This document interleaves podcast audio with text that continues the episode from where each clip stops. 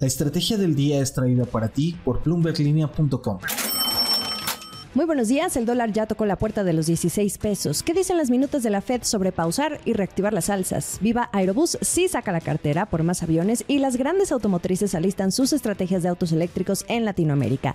No olviden hacer clic al botón de seguir del podcast, activen la campana y así podrán recibir la alerta de un episodio nuevo, ya lo saben ustedes, cada mañana. ¿De qué estamos hablando?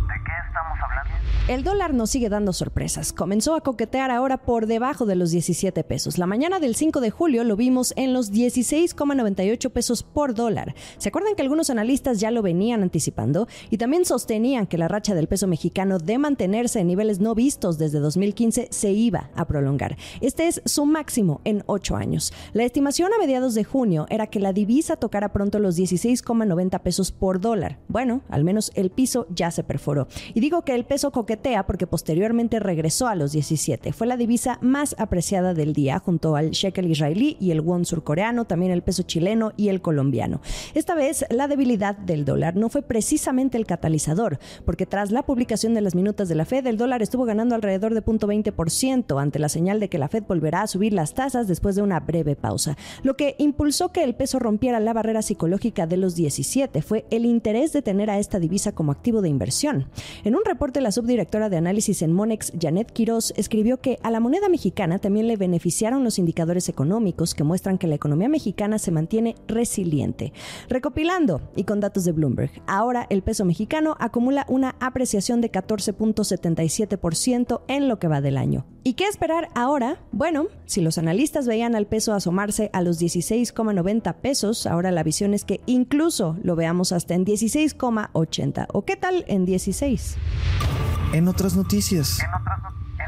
Y hablando de las minutas de la Fed, parece que la decisión unánime sobre mantener la pausa en el alza de las tasas no se vio tanto en las posturas de los miembros. Algunos quisieron seguir subiendo las tasas, pero finalmente se acoplaron a la decisión de mantener la política monetaria sin cambios. De cualquier forma, fueron más los que optaron por esa pausa de mantener la tasa en el rango de entre 5 y 5.25%. Recordemos que los mercados quedaron confundidos tras la reunión del 14 de junio pasado, especialmente cuestionaban por qué hacer una pausa ahora si se continuará de todas formas con el aumento de las tasas. Sin embargo, desde la Fed sostienen que hay margen para darse ese lujo de pausar gracias a que subieron a un ritmo rápido desde principios de 2022. Quieren ver cómo las tasas altas están afectando la dinámica de la economía estadounidense. La siguiente reunión será el 25 y 26 de julio próximos, según las palabras que dio el presidente de la Fed, Jerome Powell, en una conferencia en Madrid organizada por el Banco de España la semana pasada. Una fuerte mayoría de los participantes en el Comité Federal de Mercado Abierto espera que sea apropiado subir las tasas de interés dos o más veces a finales de año. ¿Quién anda de compras?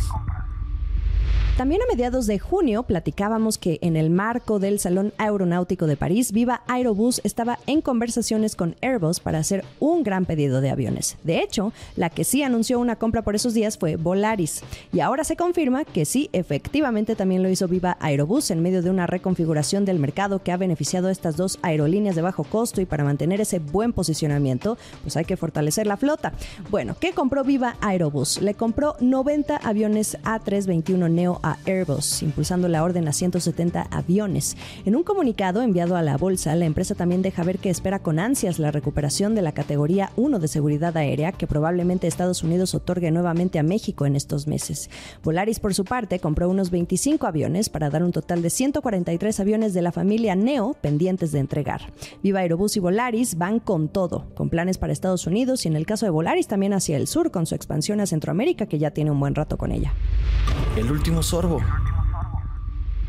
Hay que prestar atención al sector automotriz. Las inversiones o anuncios en torno a vehículos eléctricos están creciendo como la espuma, especialmente en Latinoamérica. Les platico en esta ocasión de VID, la automotriz china. Tiene planes de construir en la región su primera planta de vehículos eléctricos fuera de Asia. El ganador de esta inversión es Brasil. Son 624 millones de dólares lo que le van a inyectar. La movida que hace VID es importante porque compite con Tesla, actualmente el rey de la producción en esta categoría.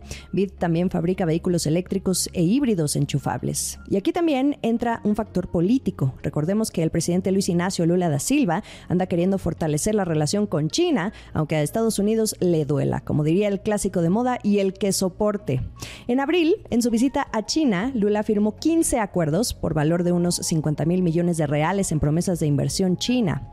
Y ahora, otra empresa automotriz que también mira a Brasil es la alemana Volkswagen. Invertirá 1.100 millones de dólares en Sudamérica a lo largo de los próximos tres años para apuntalar su crecimiento, pero especialmente en este país. La marca tiene planes de lanzar ahí sus primeros modelos completamente eléctricos antes de que termine este 2023. Y ya que hablamos de los planes de Volkswagen, en México tengan en su radar a Audi. La próxima semana van a dar un anuncio de su planta en Puebla. Probablemente tenga que ver también con un foco en los vehículos eléctricos. Ese es el nombre del juego. Antes de despedirme, ya salió Threads, el nuevo rival de Twitter. Ya pueden probarlo vinculando su cuenta de Instagram. Platíquenme, ¿ya lo hicieron? ¿Qué les pareció? Mañana platicamos las primeras impresiones, pero primero quiero leer su opinión y los estaré mencionando. Mientras tanto, sigamos el resto de la información a través de bloomberglinea.com. Todavía estamos en Twitter, arroba la estrategia MX, o podemos seguir platicando en mi cuenta personal, arroba Jimena Tolama. Esta fue la estrategia del día, escrito y narrado por Jimena Tolama, producido por Arturo Luna y Daniel Hernández. Que tengas un día muy productivo.